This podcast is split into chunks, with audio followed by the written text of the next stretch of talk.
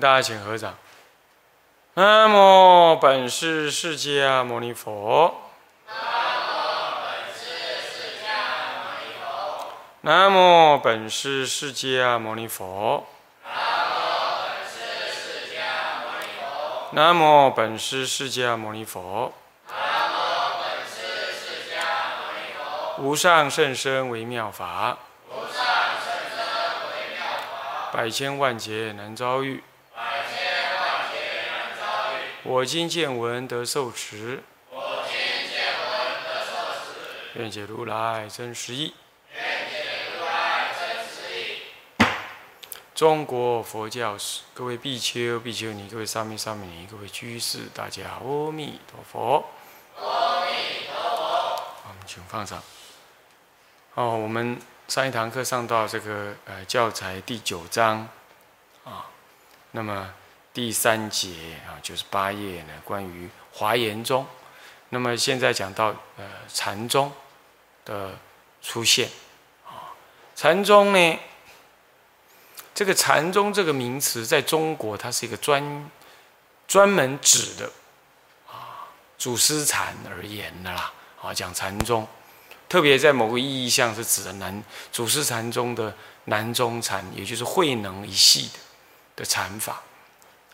那么我们常常讲说，中国的佛教特质在禅，指的也是指的说，这个从唐中叶之后慧能大师以下所传的南宗禅法呢，到了北宋、南宋，啊，从。这个中唐之后五代北宋南宋呢，可以说是相对于各宗派的呃弘扬，还有所还有呢，他的嗯信奉的人数、修持加入的人数来说，它是最多最多，所以说啊，当然就变成足以代表中国佛教。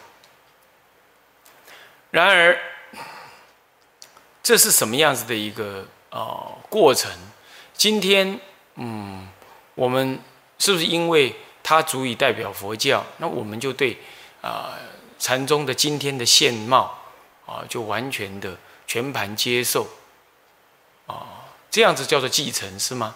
啊，我想并不是这样。我们一再的说，中国佛教的啊继承是要继往而开来啊，继往是当然是必要啊，然而开来。是在继往当中有所明发，有所警警觉，那也有所这个啊去呃去无存精。当然，我们以后代的人来讲啊，对古代来讲去无存精啊，哎，这个有时候也不太不太厚道哦。应该不一定讲说去无存精，而是说选择我们这个时代相应于呃这个呃。现世的需要，众生的根基，从古代的啊教法当中呢找寻呢再生的生命，啊这个找寻的过程当中，当然有我们觉得可以运用的，我们也觉得因缘可能不能运用了，那也不一定是叫做过去的不好或不对，而是说啊因缘就不适合再用，啊这不适合再用有几个原因，第一个啊就是法门不适合现代人了。要不就是法门断失了，要不的法门可以再给予啊，经由怎么样子的，呃深入改造或者是加强等等这些啊，那有一些世间人世间的学者讲叫做批判性的继承，这种讲法是比较容易懂，但是在语句当中呢，那就对古德显得有点哦，好像并不尊重。啊，我想尊重或许并不是我们真正的目的，但是尊重却绝对是修道人应有的态度。啊，我想这个要弄清楚。我们先从尊重出出发。啊，你要批判，这批判有时候是对一个不好的事情做做批判，那才叫批判。所以说，对古德来讲，我们应该是一种敬畏的、尊重的心情，给予了之关照啊，他们的行仪。我们学的来不及的，怎么还有什么能力去批判呢？啊，那么应该用这种态度。但即便是这样，我我说过了，那我们还是因为依于时代，我们要有所什么呢？有所去取是不不可避免的啊。我想古德看到我们这样后代人这样做，他也是接受的，因为即即便是古大德来讲，他也不他当唐朝的古大德，他也不一定完全继承隋代的，隋代的古大古德也不一定继承所有的都继承南北朝。呃，或者更早之前的古德的的的的的佛法的见解的，或修持的方法的，是吧？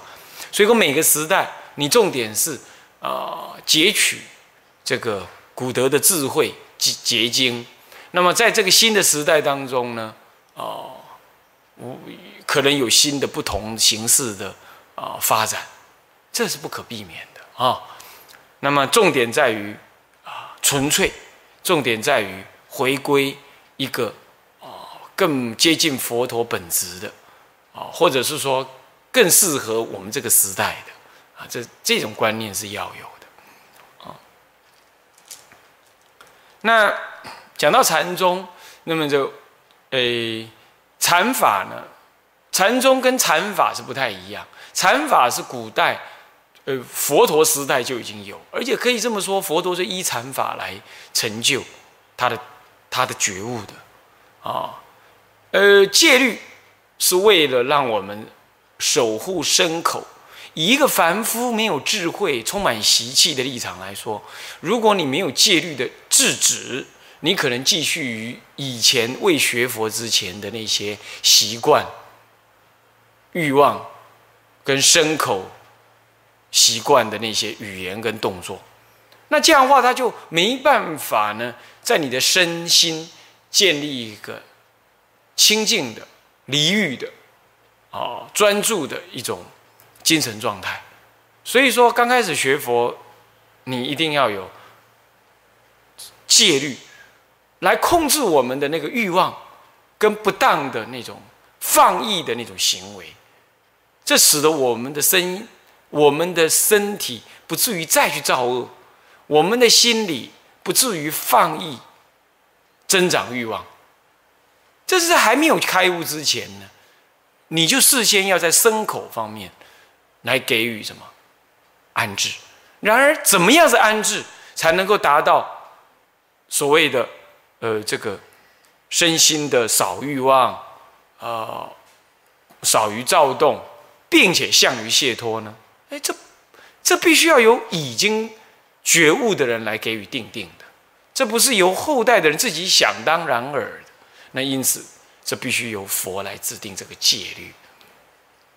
然而，戒律只是治了你的身跟口，也就是先防范了你继续造恶的可能性，以及增长欲望、促进躁动、身心晃动，因因此造成不能思维佛法。思维真理的这种状态呢，给予改进。那这样子的改进呢，对于大根器的人来讲，足以让他就在这当中产生了禅定跟智慧。所以说，正法时期众生是以戒律为解脱。然而，慢慢的，并不是所有的人，出家人多了，佛陀的弟子当中，并不是所有的人都能够这样。因此，佛陀就会进一步的告诉我们：以戒律为根基，你的身口不至于在造恶的前提之下，你再进一步的锻炼你的心性。锻炼心，那就像学脚踏车、学开车，嗯，学一种技艺一样，它必须一再的重复操作，而且是依的正确的方法重复的操作，将这颗心呢，本来是闪动的，一眼对色，耳听一声，鼻对味，那么身对触。那么意对法，意念在思维，你一向是闪动而不受控制的情况，必须以这个心为主导呢。闪动是它为主导，那么现在以它来作为主要的训练对象，就像训练一只狗，让它听话啊。那么就像训练你的手，让它嗯雕刻画画能够随着你的意思，同样的，它要训练这个心能随你的意思。止静就止静，专想就专想，专注就专注，不妄动就不妄动，这不容易哦。我们的心常常是定不下来、止不住的。你现在坐在那里，你已经打瞌睡了，你本来你想听经啊，可是你你已经打瞌睡了。那你明明不想这样，他他他不听啊，对不对？然后呢，好，你正要看些什么书，你心里的妄想来了，这个动动那个动动，你都没有心坐在那里想事情，是不是？这就是心少于训练。所以平常你得要做什么样子的心性的训练？这是在戒律之外再加上的，那就是禅定。禅定它的本意就是。置心于一处，这要做到这个结果是需要训练他的，他才有办法将心置于一处，就专注于一个一个目的、一个方向，而且他是受你控制的专注啊。有时候是你很兴奋的投入某一种东西的学习或或观赏，这个是欲望相结合，不是。是在你能控制的情况下，让它在哪里就在哪里。那么这就是禅定的训练。刚开始，对于这种禅定训练，以及这种训练之后所应该升起的怎么样子观察佛法，只是一堆这样子的一个方法，怎么观察佛法这些道理，这总结的文字，那佛所说的那就是禅经。这个禅经其实。在这个啊，佛法刚传入后汉时代啊，然后再来魏晋南北朝，这一一直都有什么样？一直都有禅经传入。这禅经的传入呢，刚开始传入的是教导你怎么样子观察呼吸，将心摄于一处，这种通于大小乘的基本禅定法，甚至于通于外道这种禅经。慢慢的，在鸠摩罗什时代，啊，也就是东晋的时代啊，那么开始呢，就已经有了大乘经的大乘禅经的传入。这个时候呢，他的修法就不只是像声闻禅法那样。那么，因此一路的一直在这个唐朝以以前的隋代，都有这一类大小乘禅经。啊的传入，啊，那么这就是所谓的修于定，那么发于慧的这样子，依于佛法的教法，修于定而发于慧，这样子的经典所阐述的，我们可以统称为一种禅法。这种禅法呢，其实它已经不只是修炼心的定，它也。多少包含着对于佛法的正确思维，像某种程度，像《观无量寿经》也是一种禅经的形，也某具有某种程度的禅经的形式。他教导你在禅定当中怎么观察若日观、佛观、菩萨观、极乐观、净水观等等极乐的种种观法，这也是，这也是，这属于大圣禅法的一种。好。那么这就这种禅，这种禅，你说它是禅定嘛？是的，但是它不受限于只是禅定。我说禅定是心置于一处，名之为禅。所以经上说心置于处，无事不办，什么事情你就做得起来。意思就是说，当你心置于一处，只是一个手段而已，不是一个目的。目的是当心置于一处之后，往下，因为你能心能置于一处，你就能够照见佛法的更深的道理。所以禅经传入呢，他教你心置于一处，还要进一步的教你把心向于佛法的更重要的内容去思考。像这样子的内容的教法，我们可以名为禅法。这个禅叫做如如来禅。是如来所教的禅法，那么这样这样子禅法呢？其实，其实呢，就是中国的所谓祖师禅的母体，它本来就是它的母体啊。那么它渐渐的传入，那么实践这一类禅法的，因此他一方面要修禅定，一方面要理解佛法的。内容，并且在禅定的的精神状态之下进行对佛法内容的观察，剩下还只是观察的方法不同，缘的境界不同，那因此就分派别。这就是依着你经典所依的教理不同，而产生在禅定当中观察佛法内容的不同。那么这就产生了大乘的各种禅法、禅的派别，这里头当然包括了华严宗、天台宗。所以华严宗、天台宗都属于如来禅的系统，也就是依于通外道的四禅八定的这种禅定的修持，先学戒啊，然后再修学禅定，然后再依于对佛法教理，是佛陀所说的教理的理解。将这教理作为一个总整理之后，依于这总整理的的的结论，在你的禅定的心灵状态之下进行思维观察，所以它是一种思维修。那么他的观察的方法，通通依着经典所说。天台也是，也是依着经典所说，只是他经过自己的整理而已。这样子呢，我们都名之为如来禅，因为是依着如来所说的教法，那么呢，依教参禅，依这个教法，在这个禅定当中思维修，依着佛所说的教法，在禅定当中思维修，那么这个就叫如来禅，这叫如来禅。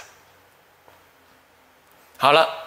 那么这样子的修法，像天台华严，包括唯识，甚至某种程度的这个这个啊密教，也算是；还有净土宗，这些都算是如广义的如来禅。你说净土宗，你在甚深的念佛的境界当中呢，呃，认识这个性跟愿，那么同时也将这一念念佛的心呢。念念念去，与你的自信清净心相应，像这样子呢，都是一种如来禅的境界。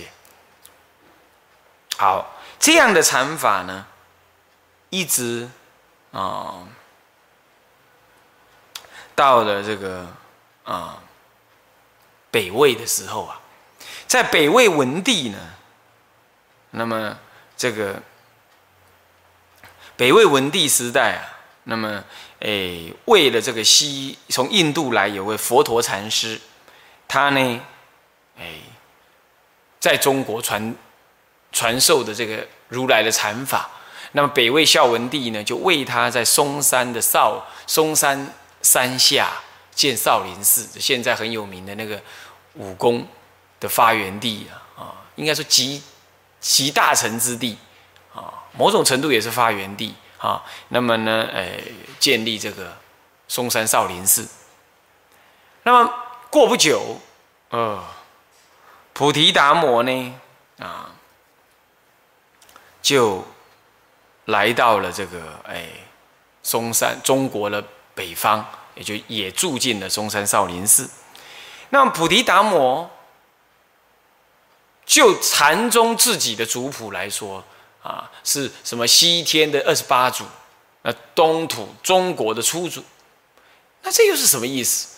这个时候就禅宗了，建立成禅宗，那就跟如来禅不完全一样。那什么原因？我我们就要了解，就是说，这个菩提达摩来到中国，他呢，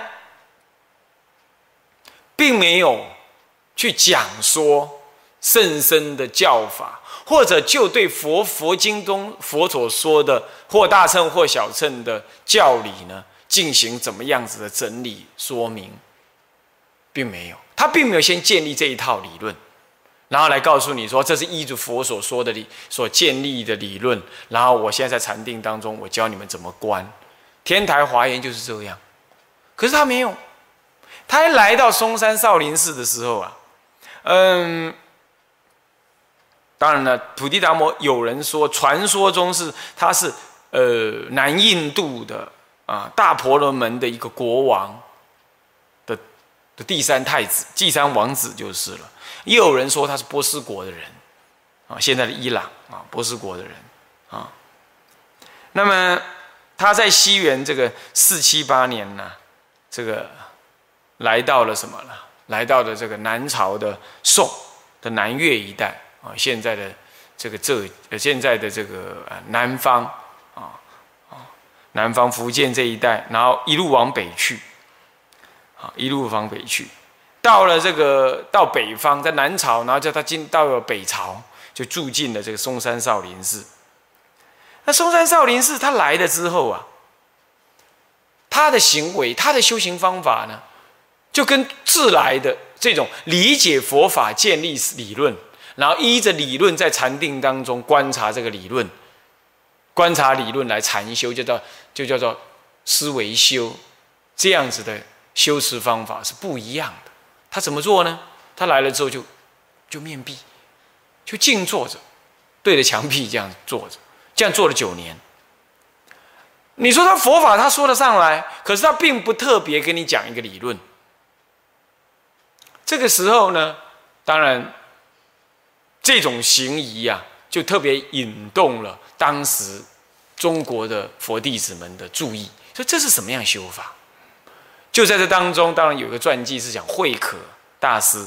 慧可大师事实上呢，他本来是研究儒学的人，后来因缘际会出家了。四十岁、四十一岁的时候，才到了嵩山少林寺。那么呢，了解到这位大德是这样修行的，那么他呢，内心里有疑问。据禅宗所记载的这个传记是这么讲说，他内心有不安，内心有不安呢，他就去问了这个这位面壁的闭关的闭墙壁的闭观察的观闭关修行的，以这种闭关的方法来作为修行的是达这个这个达摩禅师啊，就是菩提达摩啊。那么跟大家讲说，我心不安。那么这当中的穿插了一个所谓的断臂求法的这个事，哈，哎，这个是应该讲的是指他求法的坚贞呐。就历史上的考据，事实上他并没有断臂，只顶多只代表着他很坚持、坚持的要求法，那种不畏生死求法的心然后呢，他就。问他说：“我心不安，怎么办？”那么菩提达摩就跟他讲说：“你心不安，好，那么你把心拿来，我帮你安。”他就想了一下，哎，心拿对呀，我是我是请人家安心呢。那现在他现在要帮我安心，那那那我的心在哪儿呢？哎，我密心不可得，那我已经帮你安了。他就很快的回答他这样。这是古来呢没有的教法，因为古来我们研究佛经，告诉你怎么断贪嗔痴，断贪嗔痴能够修养你的心，能够增上你的心，能够将你的心安置于不揣动的境界，所以它是从断贪嗔痴而来。可是现在这个对答完全不同了，是以我现在已经不管怎么样是断穿真丝了，现在只。只看的我线下当下这一念心的烦恼相，那么我面对这个烦恼相呢？我想要减除它，你告诉我一个方法，可是你告诉我的方法却是找我的心，那拿把我的心拿出来。当我拿不出心的时候，你就告诉我说我的心已经安了。这这里头是具有空性见的，是具有空性见。当下见得空性，那心不可得。既然心不可得呢，那哪一个心在？心不安呢，所以这样子的对话并没有离开佛法的教理。然而，这样子的方法却不是先由教理来给予推论的，而是只取那只在这念心中呢，给予什么？给予正见，正见这一念心的不可得。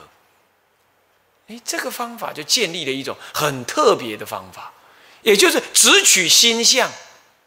只取你当下这一念心的状态，正见它的不可得，已经不再去透过什么属习啦、呃因缘观啦等等的理论来给予慢慢的、慢慢的见看清楚，不是这样，而是一种当下的直观。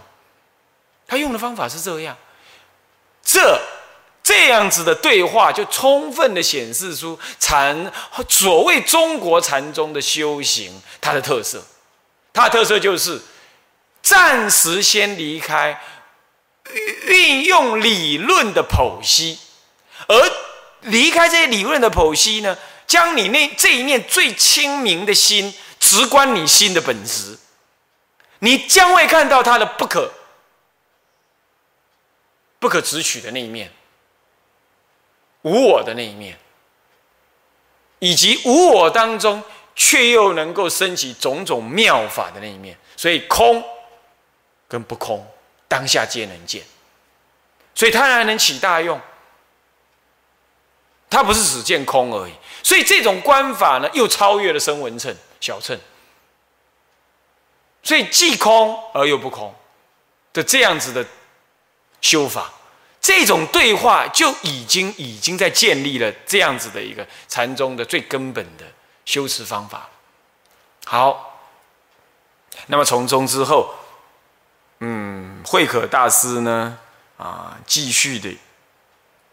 怎么样呢？就亲近他，由达摩、菩提达摩的这种修法，所以先远离文字理论，直观你的心性，是由他来提息，来指指示你，然后呢，慢慢的一步导引导引你呢，进入你的内念心是空而不空，不空而空的这样的境界。你要知道，禅宗并不是只见空而已，它见空中还有不空意。这是符合大乘的啊空性见对一向的道理的。那么他呢，就在这种时候，有老师跟徒弟之间暂且把经典放在一边，有老师直接教你这个方法，用种种的方式来见到你心的本质，空跟不空，因为一切都是以心为主的。你看天台也是一样啊。观察一念三千，即空即假即中，这是就理论谈的。但是要让你能够见到这个，也可以用不用理论，只用方法。我先远离理论，用方法。这个方法都要有老师一再的提醒，一再的在语言当中给你提示。你你你你你倒东边，他就他就他就辅导扶东边；你倒西边，他就打西边，让你呢东西不倒。入于中道，一路参下去。那这种方式，他不先给你有理论，他要你远离理论，但是又不能够远离方法。他给你一套方法，这套方法如果你弄错了，老师随便随时知道，再把你调整回来。所以他没有理论而有方法，那你只能一直在方法当中呢，观察心，观察心，观察他的空而不空的那个心的本质。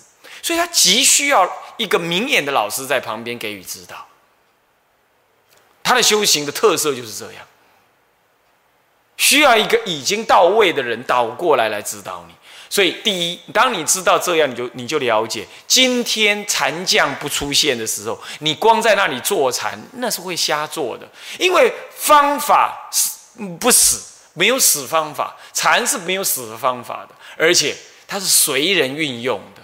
它必须要有一个已经走到走过这个位置的人，随时来观察你的心性，跟你对话，然后随时给你指责、指正。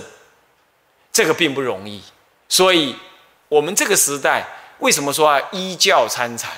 我们用教法来当老师，那就是所以学天台的原因就是这样。禅宗它是先离开教，所以叫不欲立文字，它叫做不立文字，目的就这这个。好，接着呢。他亲近了他五年，可以说呢，有了大悟。悟了之后，据说他以九十余岁的年龄啊，在北周破佛的时候呢，他呢，在这个隐居在这个深山当中。那当时的菩提达摩，在慧可大师印证的同时，有第一个道理你要了解：禅宗并不是没有文字。他是不先建立理论，可是他仍然用理论来印证你的开悟的境界。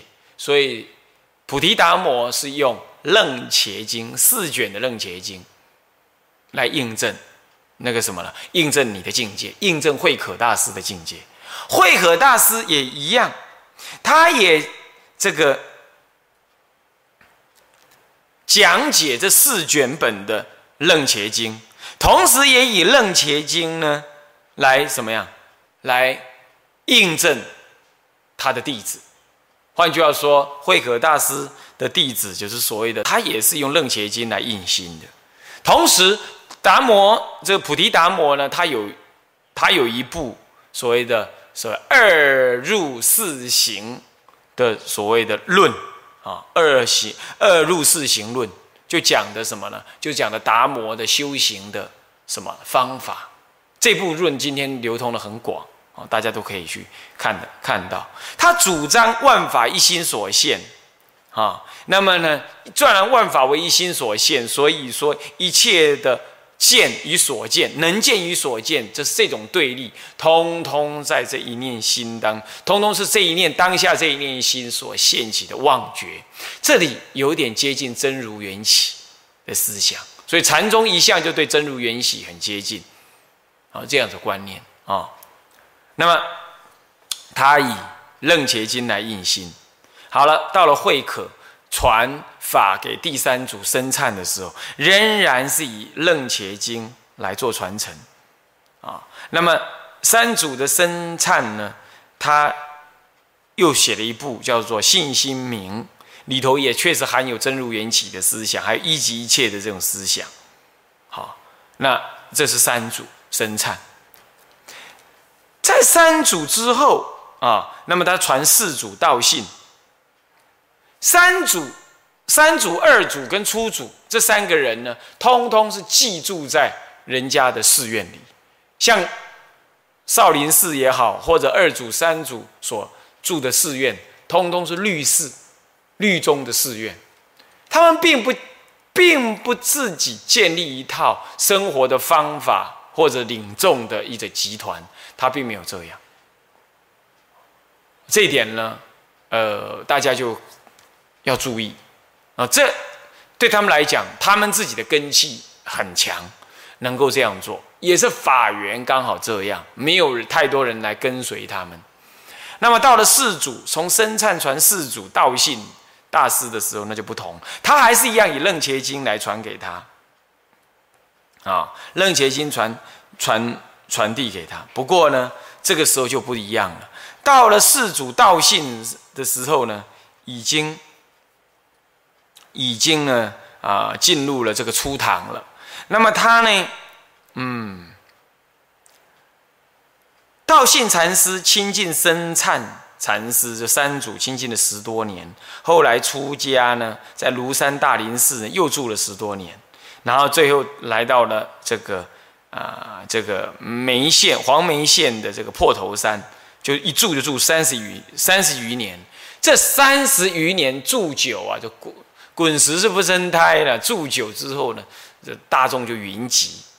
结果在他那里学习的就五百多人呢。这五百多人的集体生活哈，五百多人在当时那个时代算是多了啦，真的是很多了。那么呢，因此。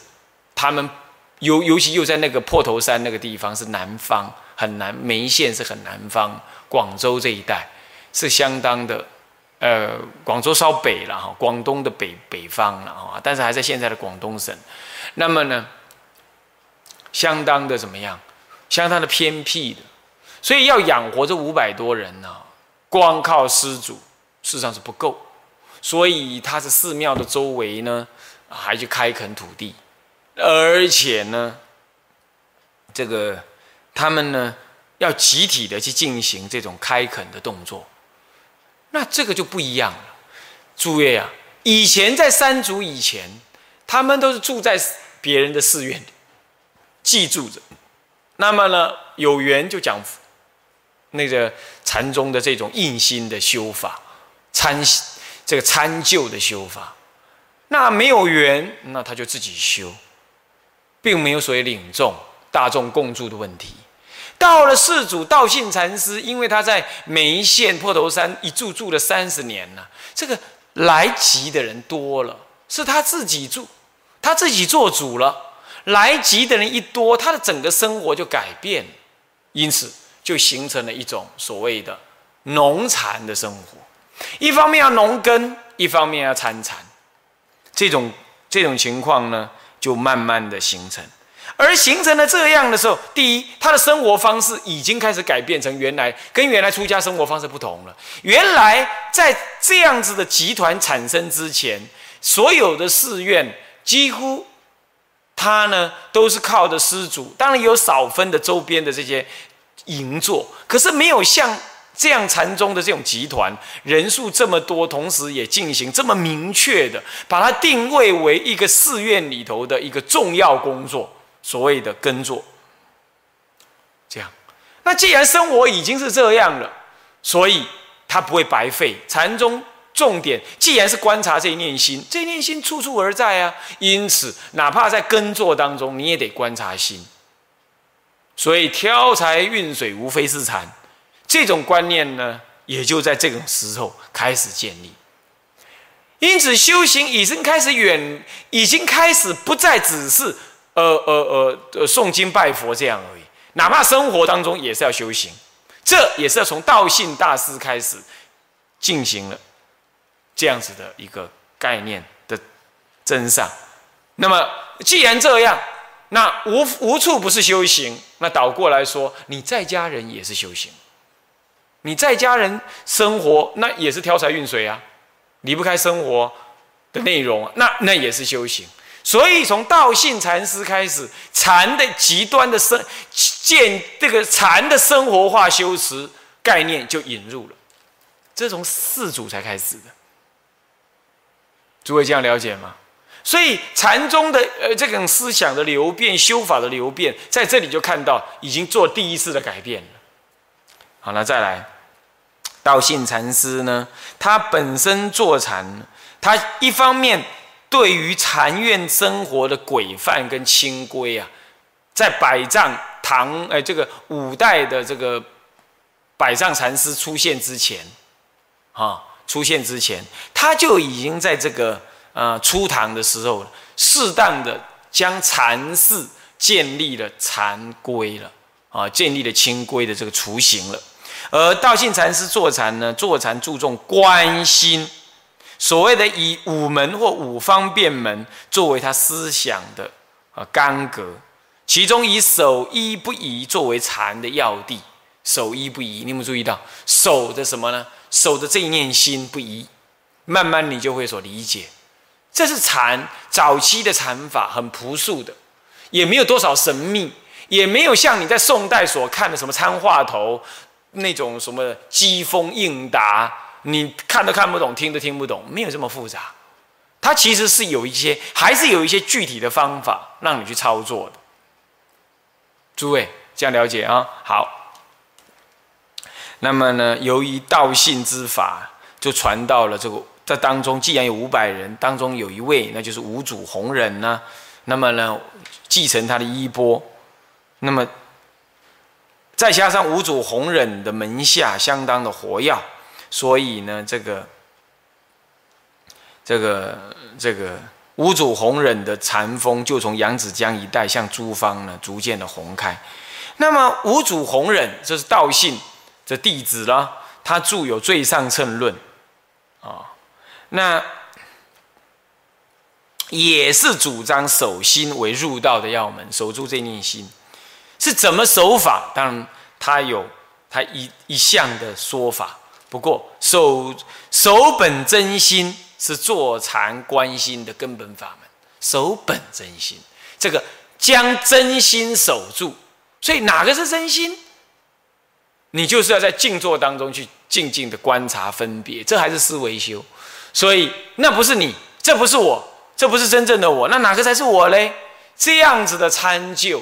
就渐渐的形成了什么禅宗的修行的核心入手了，守身心的方法。所以道信生侯忍的禅风，当时呢就被统称为东山法门。其实东山法门是从弘忍开始被称为东山法门。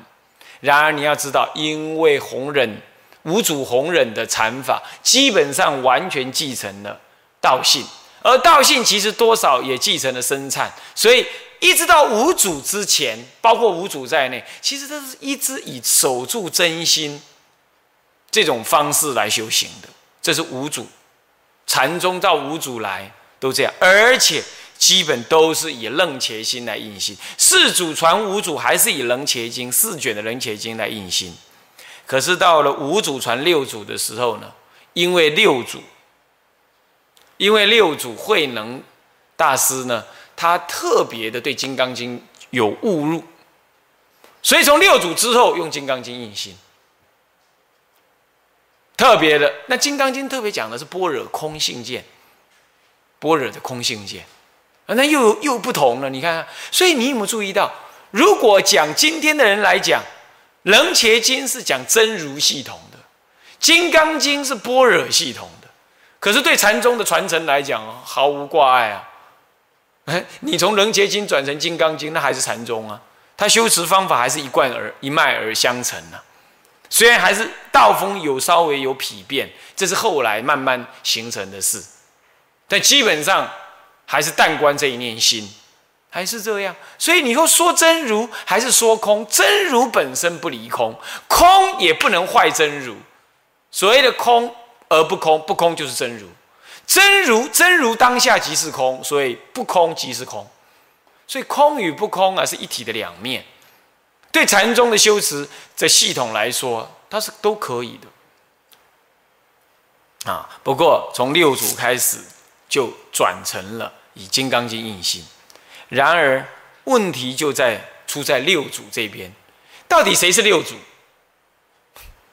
嗯，废话，当然是六祖慧能大师是六祖啊。这个哈，所以说禅宗在这里啊，禅宗从这个。六祖这个慧能大师的下一代叫做神会，开始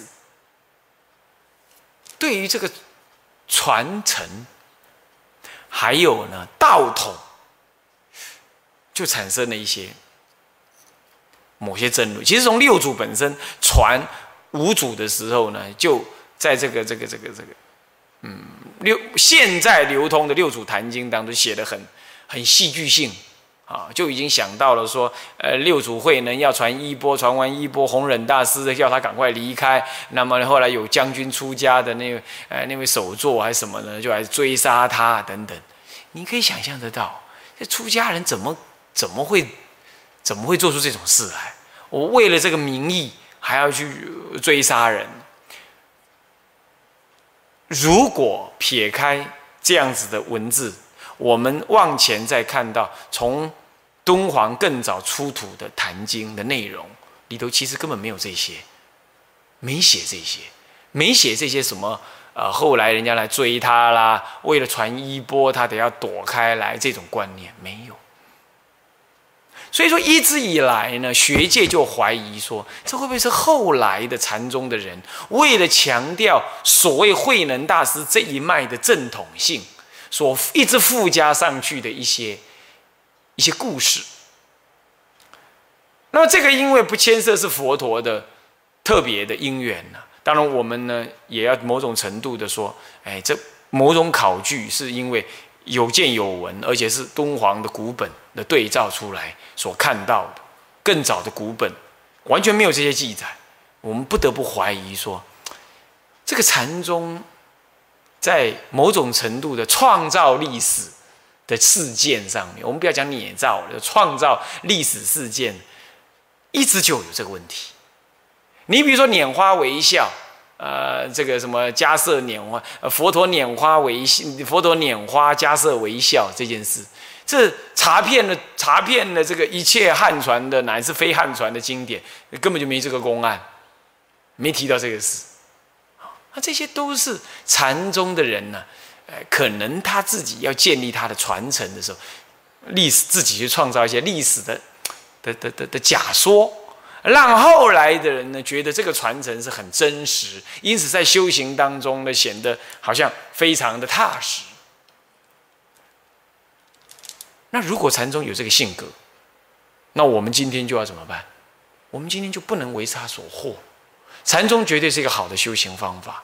这并不因为他创造了假历史啊，有些假文献的文字啊，如果说有的话，而稍有一点点的，好像说受伤害，不会，这瑕不掩瑜。只是当时的人民普遍上信心比较稍微弱一点，可能他需要这样来加强那种修禅的信心。我想这是可以理解。然而也因为这样，我们更应该回到禅原来系统当中，他修行的本位来，我们才不被后代的末流禅呢所迷惑了。那些末流禅常常就是祖师怎么说，上一代怎么说，你就照说，他也不去研究，他也不去管方法。参禅还是要有方法，尤其在今天禅的祖师已经少见的情况，各家各派自己说他是禅，这已经很混乱的情况。我们有必要去无存清，把更好的禅法，也就是这达摩一路一直传下来，哪怕是六祖所传下来的。纯粹的禅法，我们至少要恢复一下下，至少在道理文字上，我们要我们要是清楚一下，我们从中可以找到方法。这是今后复兴中国禅宗很重要要做的事，很重要要做的事。啊，说我没有恶意，我只是说这个要做。那在这个要做，首先你就要知道说，第一，禅的发展呢，其实依于如来禅。转出一个直接以方法为主，而理论的验证为辅于后。他先不先不把理论建立在前，让你心中有一个模式去想，不要这样。他认为会影响你对于心的直观，他不愿意这样做。然而，并不代表的他没有教理，这是最大的问题，就出在这儿。后代的末代禅呢，他甚至不听经、不闻法、不理解教法。甚至于也不愿意研究戒律。其实禅宗一直到世祖之前，初祖、二祖、三祖了，他们都住禅寺，包括四祖也住禅寺。只是因为跟随他的人多了，他只好自己独立起来。他住禅寺，他住住的是律寺，他没有自己的禅寺。四祖包括四祖在内，都还是住律寺，可见他们注重戒律的。再来，他们以人切经印经，可见他们注重教理。只是他们不预立那个理论放在前面，来影响你的参禅的心，只是这样子而已，不等于他不研究教理，也不更不等于他不懂教理，也更不等于他自己参禅了自己说自己开悟，他事实上是拿经典、拿教理来印证自己的开悟内容的，哪怕到六祖还是以所谓的《金刚经》印心的，这点务必要知道。所以不是等等后来这样，什么都不知道，自己呃做一做就说我开悟了，说了一些好像很冠冕堂皇的话，就说我就是个开悟的人不是这样。这一点我们还是要恢复。再来，禅宗的某一些很神、很神的方式，乃至于修行的方法等等，有可能是依于他当时为了要建立大家的信心呢，他所。创造出来的一些说辞，我们也要恢复一些它的原样，包括它的传承的一个主流价值呢？是不是就真的是只有所谓的六祖慧能禅这个系统为主呢？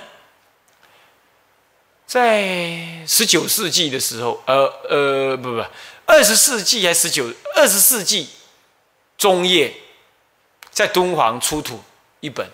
中国很重要禅宗的最根本的史料，那就是《楞伽师之记》这部书，很有幸的，后来被日本大正藏协会所收录在第八十五卷还是第八十五册还是哪里？就《楞伽师之记》，那就是以所谓的北宗禅为立场所写下来的《楞伽师之》，请注意。写这个的时候，已经传到第八组了，也就越过了谁？越过了六组。六组被定为是第七组，因为他们还有一个佛陀跋陀罗呢为初组，他们立他为初组，然后呢菩提达摩为二组，所以他们多一组。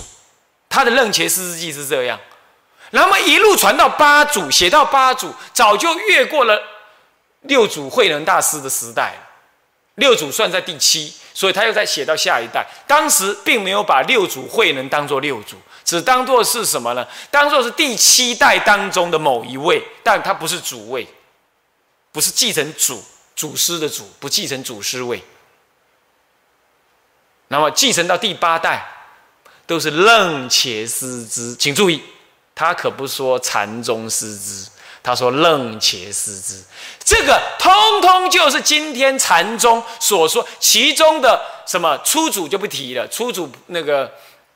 呃，那个那个初祖就不提，从菩提达摩的二祖开始，一直到八祖，这当中的七位啊，通通叫做楞伽师，请注意哦，这就不是以禅宗现在你所看到的禅宗说的，哎，那叫做我们禅的祖师，他说那是楞伽的祖师，那代表什么意思？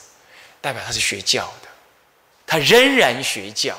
只是不正在参的时候，不一定先把那个教理放在心中。他教你一个方法，参出来的结果是以楞伽经的教理来给予印证。换句话说，这些人通通学楞伽经，也就是禅宗的初祖，一直到禅宗的五祖六祖，基本上都学楞伽经。唯一例外是从慧能。大师开始，他转出来，他以《金刚经》印心，他特别的法门是这样，他们共同的根源都是《楞伽经》，那这点要注意，这是以北中北方禅、北中禅为立场所写的，是这样。那么这里头有提到了所谓的专守一心，还有一即一切。等等，这样子的一个《华严经》跟《楞伽经》这种唯识学的思想，跟华严的思想都有，诸位这样了解吗？那我讲这个什么意思？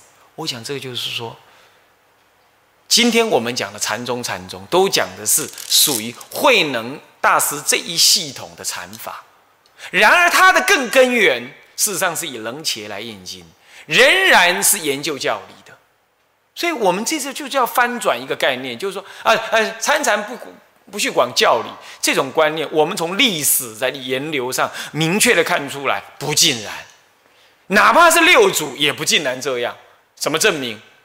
六祖本身也是用《金刚经》印心，他还是要印心。六祖再来七祖八祖，这个南中禅的七祖八祖都是以《金刚经》印心。所以，我们说禅宗不研究教理，不管戒律，这个应该是后代的事了。啊，这一点呢也要了解啊。好，那么呢，我们关于这个禅宗的说明呢，我们就先说到这。这牵涉到我们对禅宗的认识，然后所以多说了一些啊。向下文长，复以来日，我们回向众生无边誓愿度，烦恼无尽誓愿断。法门无量誓愿学，佛道无上誓愿成。志归一佛，当愿众生体解大道，法无上心。志归一法，当愿众生深入经藏，智慧如海。志归一生，当愿众生同理大众，一切无碍。愿以此功德。庄严佛净土，上报四重恩，下济三途苦。若有见闻者，悉发菩提心，尽此一报身，同生极乐国。南无阿弥陀佛。南无阿弥陀佛。南无阿弥陀佛。